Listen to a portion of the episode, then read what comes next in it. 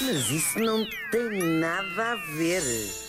Pois não, olha, reza a lenda, meus filhos, que há 2020 anos atrás, três reis magos do Oriente, a saber, Belchior, Baltazar e Gaspar, viram no céu uma estrela muito brilhante que os terá guiado até ao lugar onde tinha nascido o Messias. E depois lá chegados, lhes levaram presentes, o ouro, o incenso e a mirra muito bem embrulhados. A mirra, por acaso, não ia, ia num saquinho à parte.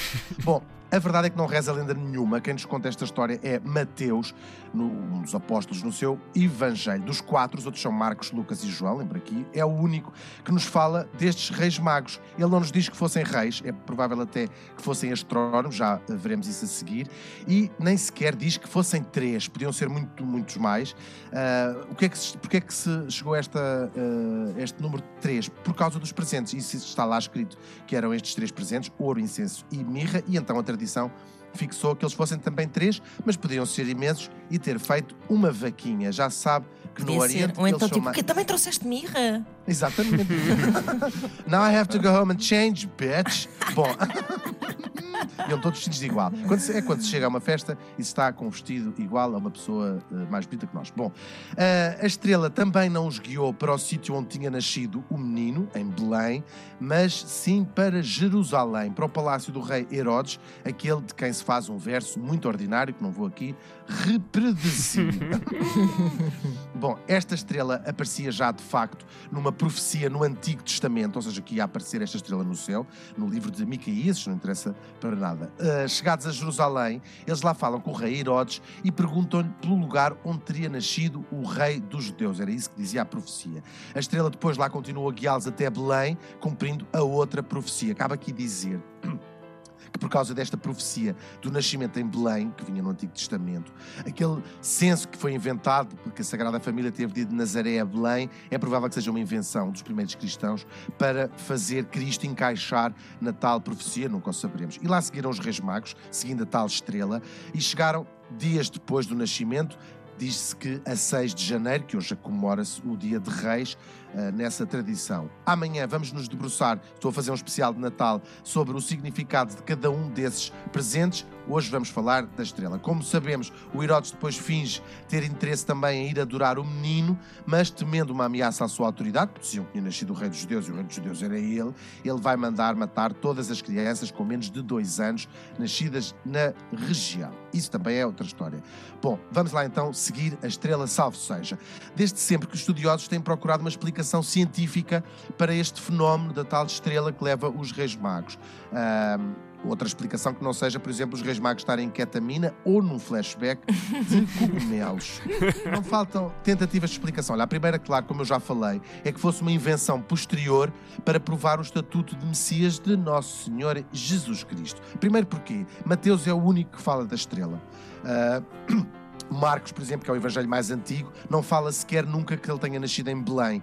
Em João, ele diz que o menino nasceu na Galileia e os quatro ah, evangelistas dizem sempre e tratam sempre Cristo por Nazareno, ou seja, natural de Nazaré. Tudo isto serviria, claro, para que se realizasse a tal profecia da estrela no Antigo Testamento. É possível que tenha sido mesmo um acontecimento astronómico, até porque a palavra magos pode indicar que se tratassem de astrónomos ou de astrólogos.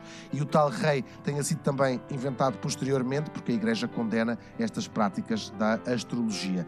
Já vamos voltar agora, vamos agora seguir para o século XVII, em 1614, o astrónomo alemão Johannes Kepler, ele propõe que se tratasse de um alinhamento dos planetas Júpiter e Saturno, que tinha ocorrido no século VII, igual precisamente ao que, ao que estamos a viver agora, ao que se observou ontem no céu, e que esse alinhamento desse a aparência de uma estrela gigante. Os cientistas modernos mostram que esse alinhamento na, naquela altura tinha quase um grau de separação, ou seja, os planetas não se alinharam completamente, o que não era suficiente para formar uma superestrela.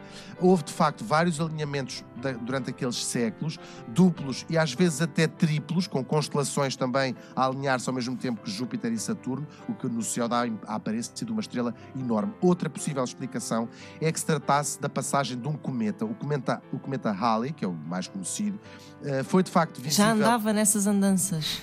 Já, sim, já, Para já. mim, nasceu para aí em 1986, que foi quando passou cá pela Foi a última a passagem. última sim. vez. Foi, mas ele já anda lá há uns milhões de anos. Ele foi visível mais ou menos no ano eh, 12 antes de Cristo. Os chineses também, eu sei lá se foram os chineses, os chineses, Sei eu. os astro...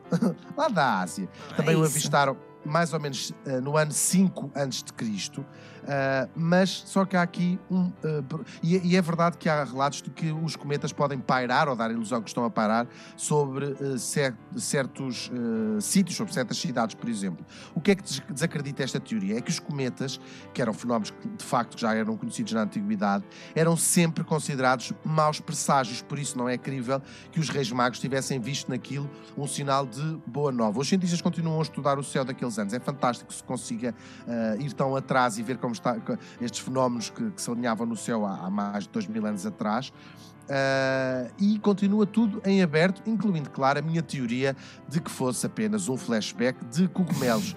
Como disse certa vez uma senhora ao Winston Churchill, se eu fosse sua mulher, punha-lhe veneno no chá, e como ele respondeu à dita senhora, se eu fosse seu marido, bebia o chá. Mas isso já não tem nada.